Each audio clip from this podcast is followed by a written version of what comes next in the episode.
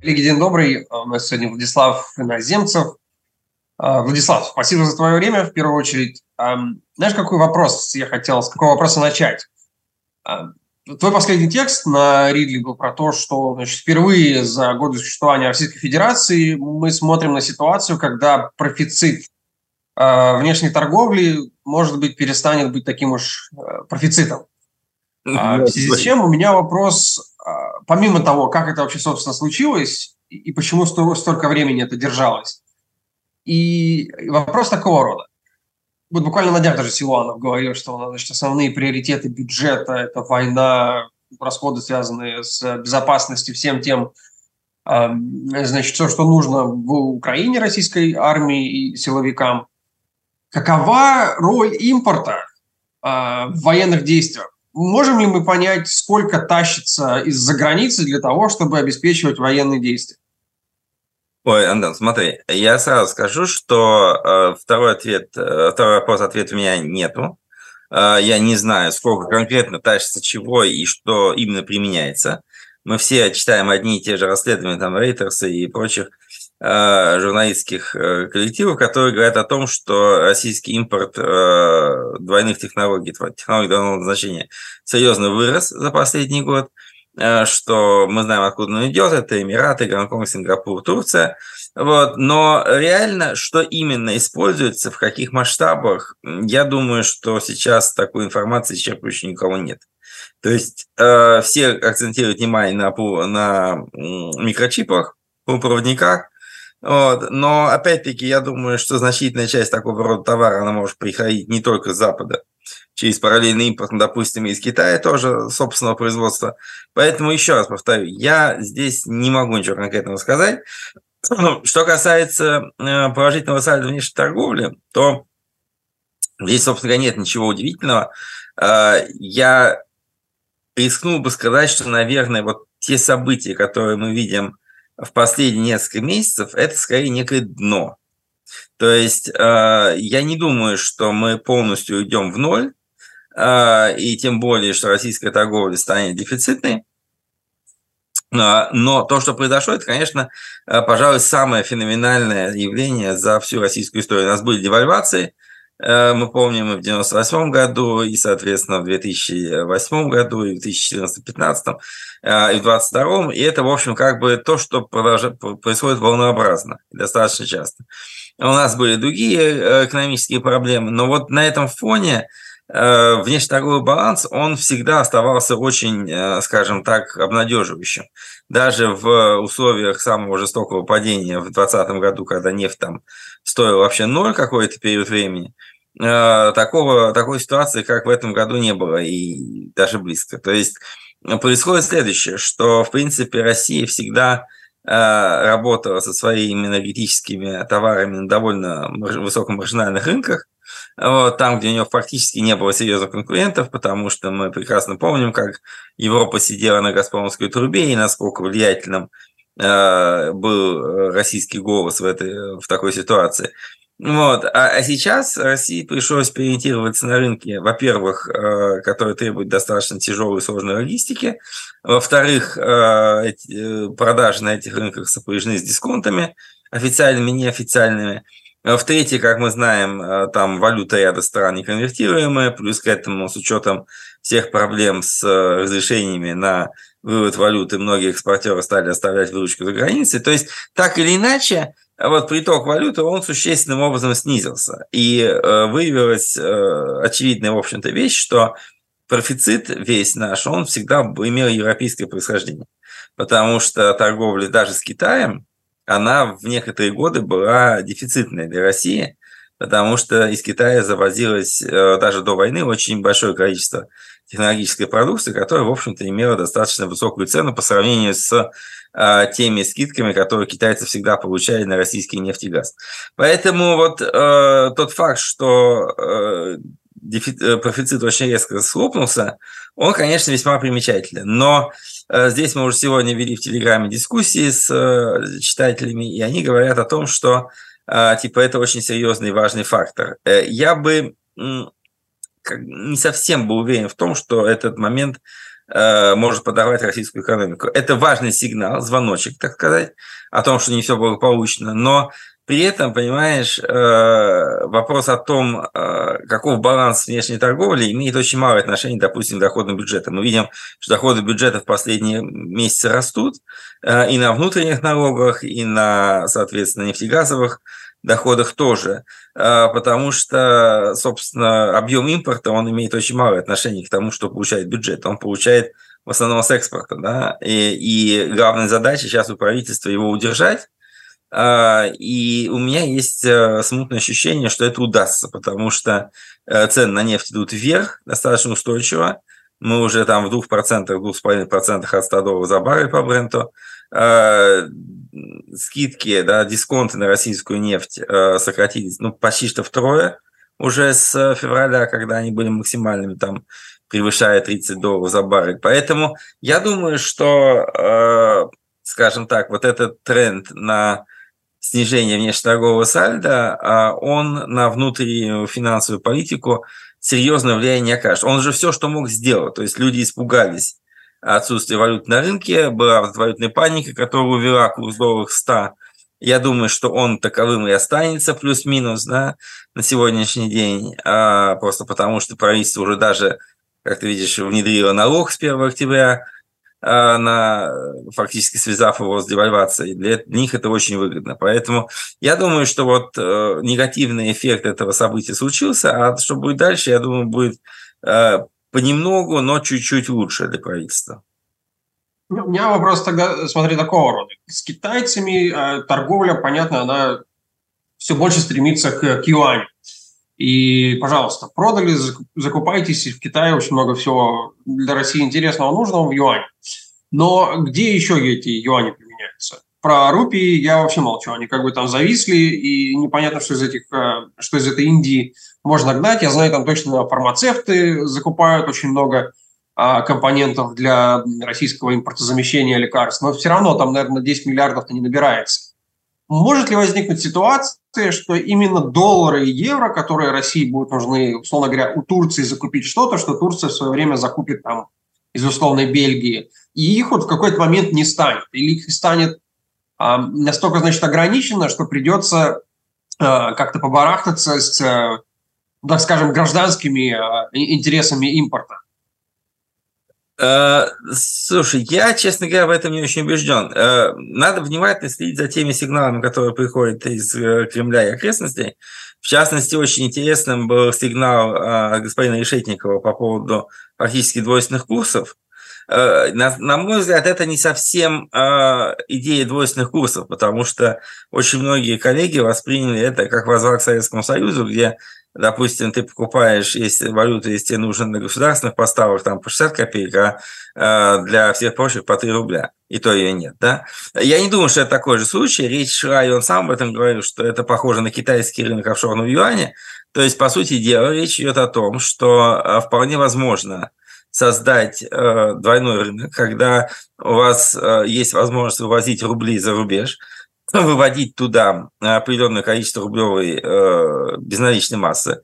То есть фактически, когда, допустим, турецкие банки, китайские банки будут открывать счета в рублях, э, и вот та рублевая масса, которая выйдет за рубеж, она может обращаться гораздо более свободно с точки зрения отсутствия ограничений по выводу средств и по перечислению зарубежных счета. Понятно, что курс там может быть несколько ниже, но я думаю, что максимум там на 5%.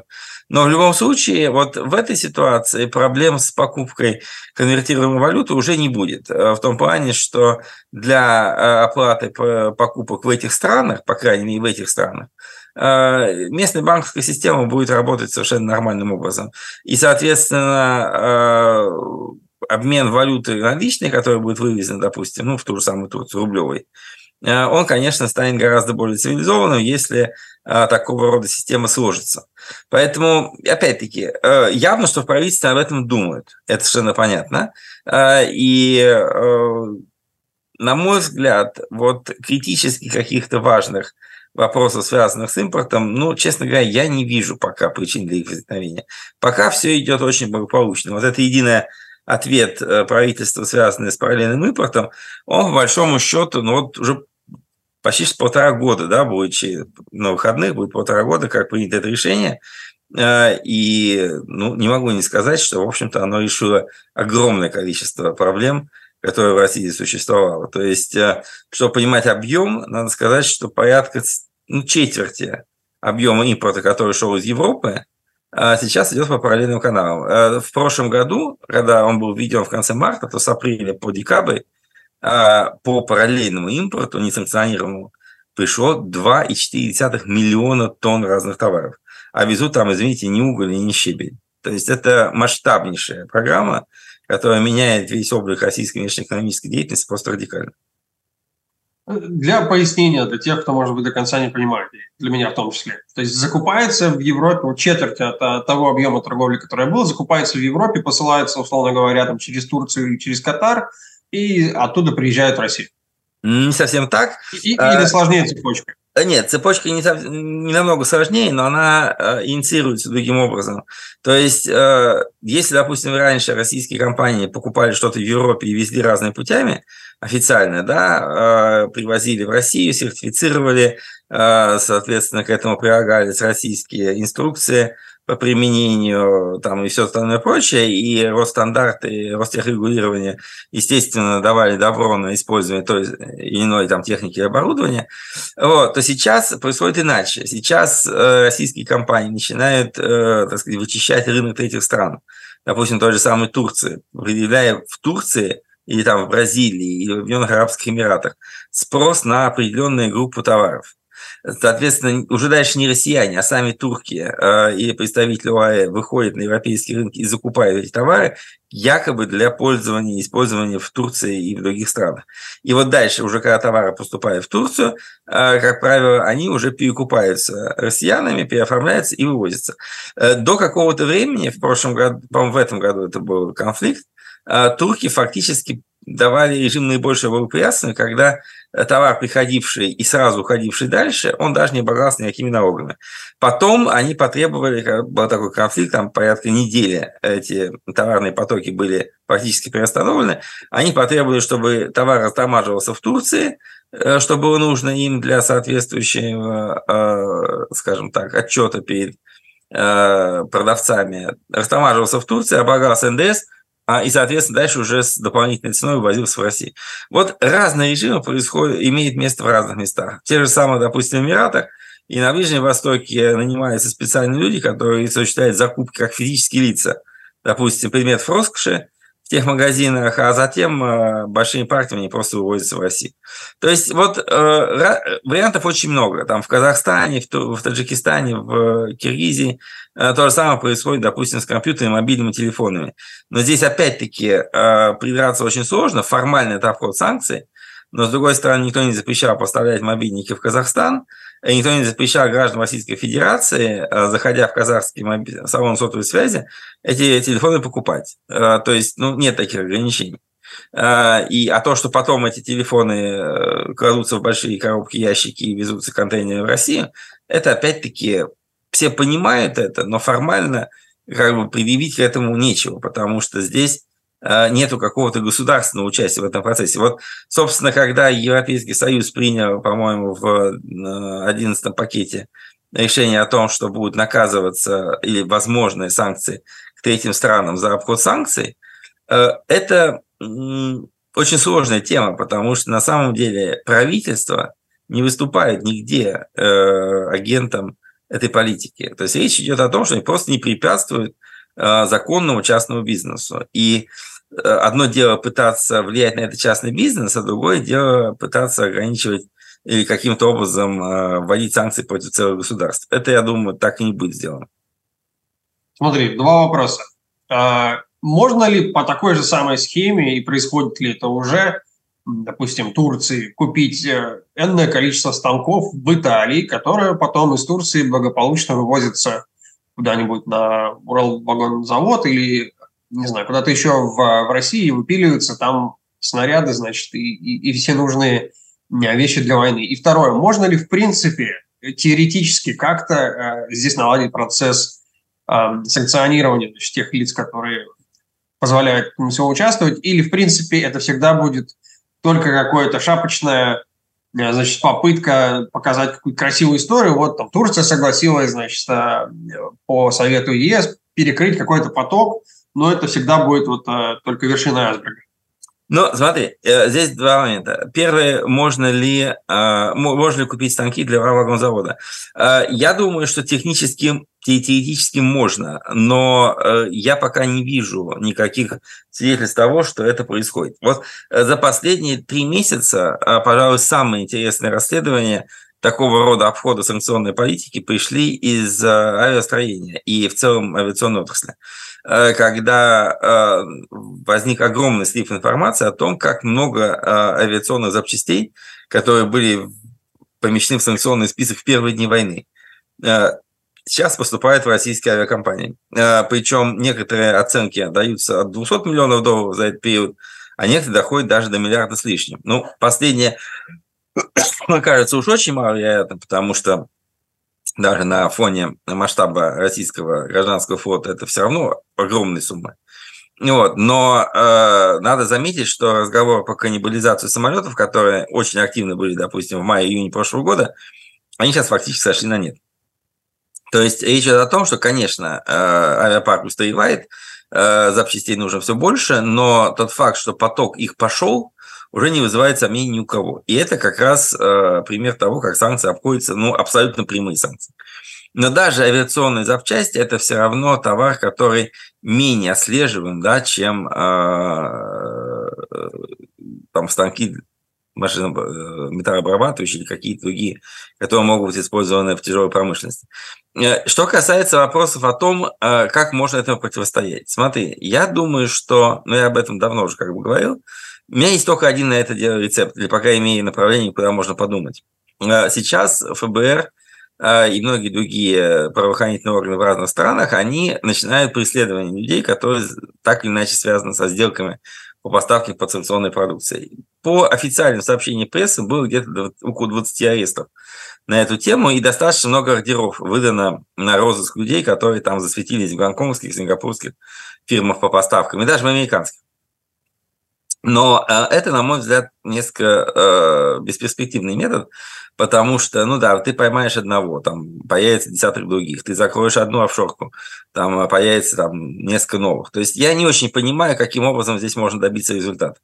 Э, но, допустим, на том же примере Турции мы помним очень эффективную кампанию по остановке расчетов по российским пластиковым картам.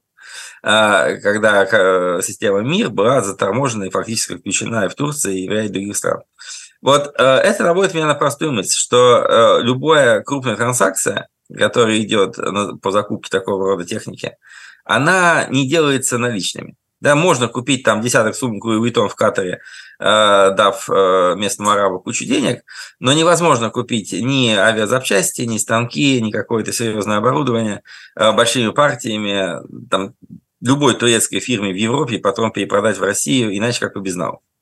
И вот здесь возникает вопрос об ответственности банковской системы, потому что в отличие от любой пустышки прокладки, которую можно создать за 10 минут, э, банки никуда не деваются. Да? Это серьезный бизнес, они находятся на месте, они имеют очень четкие и Э, годами проверенной связи с другими своими контрагентами в финансовой сфере. Поэтому, на мой взгляд, э, если, допустим, выявляется сделка по поставке такой продукции в России, э, можно очень легко не найти тех компаний, которые подписывали платежки, но легко можно найти путь этих, этих платежек. И тем самым, если, допустим, объявить о том, что именно банк является ну и фактически делаются ответственным за такого рода э, транзакции, я думаю, что это могло бы стать достаточно хорошим решением. То есть, допустим, уезжает в Россию э, партия деталей для самолетов на 500 тысяч долларов, проходит через какой-нибудь турецкий банк, значит, ему выставляется штраф в 10 объемов суммы сделки. Э, если это еще раз происходит, да, то, соответственно, допустим, 20. Если еще раз, то запрет операций в долларах. И тогда пристальность внимания к такого рода сделкам будет настолько высокой, что я думаю, что мы увидим, по крайней мере, локальный, э, резкий локальный провал в их объемах. Это сто процентов. Вот. Э, можно ли этим решить все вопросы? Конечно, все вопросы нельзя решить одной мерой. Но, по крайней мере, пока я глубоко убежден в том, что и через Гонконг, и через Сингапур через Турцию с Эмиратами э, банковские платежи идут масштабно. То есть никто из Европы не будет поставлять в эти страны товары там, ни за биткоины, ни, за наличный расчет, ни за какие-то взаимозачеты. Вот поэтому удар в этом направлении, он мог бы стать, по крайней мере, хотя бы каким-то геймченджером на какое-то время. Для каков может быть интерес Турции открывать рублевые счета, чтобы полностью там, значит, обеспечивать российскую торговлю, если такие риски гипотетически могут над ними висеть? Э, вопрос хороший. Мы не знаем, какие могут. Пока Турция не проявила к этому интереса. Пока это, это озвучит только господин Решетников, да, о том, что нужно создать офшор, рынок офшорного рубля. Он требует определенной инфраструктуры. Мы знаем, допустим, что на протяжении многих лет, когда так, так или иначе вот эта идея интернационализации рубля проводилась, и основным контрагентом в этом процессе был Китай, то российским банкам не удалось особо сильно продвинуться в этом направлении. И российские компании постоянно, так сказать, а, писали жалобы в Банк России а, и к регуляторам относительно того, что китайцы отказывают им открытие счетов, задерживают платежи, завешивают эти деньги и так далее. Это было постоянно. До войны еще мы это Э, слышали много раз. То есть реально, конечно, страны даже настолько лояльные относительно России, как Китай, ну, не горели большим восторгом от э, помощи России в развитии международных рынков рублей. Поэтому что будет, я не знаю. Я просто отметил, что э, вот высказывание Решетникова было, пожалуй, событием всей прошлой недели, потому что его обсуждали очень широко, и Набиулина тоже выступила э, с ответным заявлением о том, что нет, этого не будет, потому что Центральный банк не хочет множественности курсов и подобного рода, так сказать, э, раздраконивания рынка. Не знаю, посмотрим, что это получится. Но в целом, еще раз говорю, э, именно задействование банковской системы для отслеживания поставок, на мой взгляд, оно ну, давно назревшее решение, которое я пока не вижу. Хорошо. А, хотел еще перейти к такой более понятной для большинства россиян теме – инфляции. А, я не знаю, смотрел ты или нет, у нас опросы последние были Левадой о тех темах, которые россиян больше всего волнуют. Так, значит, мобилизация, которая, ну, очевидно, большая проблема, она на втором месте, и почти на 20% пунктов ее обходит тема инфляции. Я полагаю, что для большинства россиян все равно скорее речь идет о продуктовой инфляции, о каких-то вещах совершенно бытовых понятных, но э, тема в целом обсуждается очень широко, и вроде как э, ЦБ постоянно поднимает э, ключевую ставку, но мы видим все равно, что значит, все прогнозы идут в сторону того, что инфляция будет больше, больше, больше, больше. Да, будет. Что, что стоит ожидать в этом направлении. Ну, ладно, смотри, я думаю, что здесь есть две темы. Одно, одна, конечно, заключается в том, что инфляция, которую все обсуждают э, ну, на уровне экспертной э, среды, это некая официальная инфляция, и она очевидным образом имеет э, отдаленное отношение к тому, что реально происходит на рынках. Э, действительно, цены растут постоянно, они растут и напрямую, они растут и через всякого рода ухищрения, было много тоже дебатов относительно сокращения там э, количества э, крупы в пакете, количества молока э, в упаковке и так далее. Это происходит и будет происходить. То есть прекрасно понятно, что издержки растут по всей цепочке. Государство после того, что, допустим, в прошлом году не повышало, в этом году не повышало цены, там и тарифы на газ, оно готовится перейти к очень резким скачкам в следующем году. Там почти на 20% э, ожидается до начала 24, до, до конца 2024 года. Э, и, естественно, тут возникает как бы такие, ну, с одной стороны, государство хочет, чтобы их компании государственные получали прибыль типа «Газпрома», с другой стороны, хочет сдерживать инфляцию. Этого достичь э, одновременно невозможно. Поэтому мне кажется, что, конечно, инфляция будет расти. Я думаю, что в прошлом году она была там не 12%, а явно больше 20%. Э, в этом году рассказы про 5%, ну, они, в общем, не убеждают, по-моему, никого абсолютно э, потому что цены продолжают идти вверх. Я думаю, по итогам года это будет там 10 с лишним. В следующем году оно будет явно выше, потому что, понимаете, в отличие от э, многих других стран, допустим, да, как Соединенных Штатов, например, вот мы говорим росте э, учетных ставок. Учетная ставка сейчас 5,25-5,55 ФРС. Э, соответственно, допустим, государственные облигации Э, котируется существенно по более низкой доходности. То есть э, на сегодняшний день ставка, она, конечно, влияет на кредитный рынок, но уже не так сильно. В России э, ставка ЦБ, она имеет гораздо более прямое влияние на стоимость кредитов, они просто мультиплицируются в зависимости от принятия решений ЦБ. Там с интервалом 2-3 недели банки повышают ставки, начиная от ипотеки и кончая теми остальными кредитными операциями. Поэтому я думаю, что э, снижать инфляцию через рост ставки – это довольно как бы сомнительный метод. Э, гораздо правильнее было бы, наоборот, удерживать э, инфляцию с точки зрения сдержек.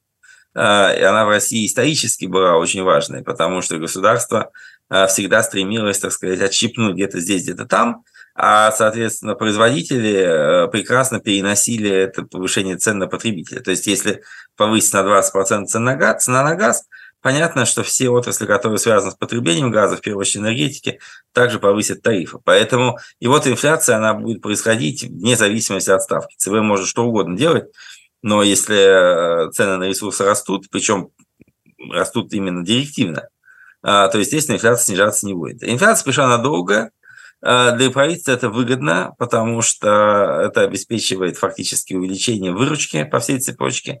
Э, тут, э, я помню, некоторое время назад была просто бешеная истерика в соцсетях и на информационных сайтах о том, что выручка российской компании превысила годовая там, квадриллион рублей. Но что в этом хорошего, как бы, за исключением того, что идет увеличение налогов внутреннего рынка, я, честно говоря, не вижу. Но налоги растут, безусловно, и э, это позволяет правительству, там, индексируя э, доходы э, незащищенных групп на меньшую сумму, чем реальная инфляция, в общем-то, экономить и перекидывать деньги на войну в Украине. Вот это, собственно, главный, на мой взгляд, э, механизм происходящего. Инфляция есть и будет. Э, в нынешних условиях она неискоренима. Ну и, наверное, еще стоит ожидать, как мы уже с тобой говорили в прошлый раз, к концу года каких-то какой-то выдачи денег ключевым группам населения под март? Смотрите, я бы сказал на самом деле, что скорее не к концу, а в начале, э, потому что э, есть бюджетное планирование, да, и э, в бюджете на 2024 год мы видим очень интересный пункт относительно выделения денег на реализацию предложений, заложенных в послании Федерального собрания. Причем, если бы это было там 100 миллиардов, это было бы, конечно, несущественно. Но там, извините, 2,3 триллиона. То есть э, явно, так сказать, грозит что-то очень немаленькое. И mm. если это посрание случится довольно рано, а, или, так сказать, оно будет предусмотрено на будущее, так или иначе, я думаю, вот по этим статьям пройдет существенное вливание а, в именно социальную сферу, как мы любим говорить, да, но реально в подачке избирателям. Поэтому это будет 100%, но я э, сильно сомневаюсь, что это будет в этом году, потому что у меня есть ощущение, Э, по этому году, допустим, да, что бюджет слетает с катушек именно в начале года. Мы помним, какие были дефициты за январь-февраль, вот, и как они впоследствии более-менее выравнивались. Поэтому мне кажется, что здесь будет повторена та же самая ситуация. В конце года будет много победных реляций, что бюджет э, сведен с меньшим дефицитом, чем даже предполагалось, что у нас впереди только светлое будущее. А вот уже в начале года, да, там будет некое вакханалия по расходам. Ну, собственно, это и нужно будет до, до марта да. сделать, а после марта все горит. Ну да, я вот, собственно, и предполагаю, что после марта будет множество непопулярных решений. Мы помним 18 год, когда Вадим Вадимович отрубал себе все, что угодно виртуально, э, убеждая, что никогда не будет повышения пенсионного возраста. И вот никогда не было, и вдруг опять оно случилось, да, как только прошли выборы. Поэтому мне кажется, что сценарий после выборной будет очень похож на вот эту ситуацию – шестилетней давности, когда э, появится очень много непопулярных мер, э, начиная от мобилизации, которая, в общем-то, я думаю, потребуется, вот, и заканчивая как бы всякими экономическими инновациями. 24 э, год не будет простым, потому что власти намерены тратить, по-моему, огромное количество денег на свои причуды, поэтому, естественно, будет и повышение налогов, и всякого рода единоразовые там, и не единоразовые сборы – из бизнеса, из э, населения, я думаю, тоже в той или иной мере, но через косвенные налоги, естественно, да, и через повышение тарифов. То есть э, после мартовских выборов э, четких прогнозов я вообще ни на что не давал. Надо будет смотреть на события ближайших двух месяцев после от этого путинского референдума. Отлично, мы это обязательно с тобой сделаем, и еще, надеюсь, и до этого успеем пару, пару-тройку раз поговорить, но уж после марта, я думаю, придется встречаться чаще. Спасибо. Хорошо, спасибо, Слава. Всего доброго.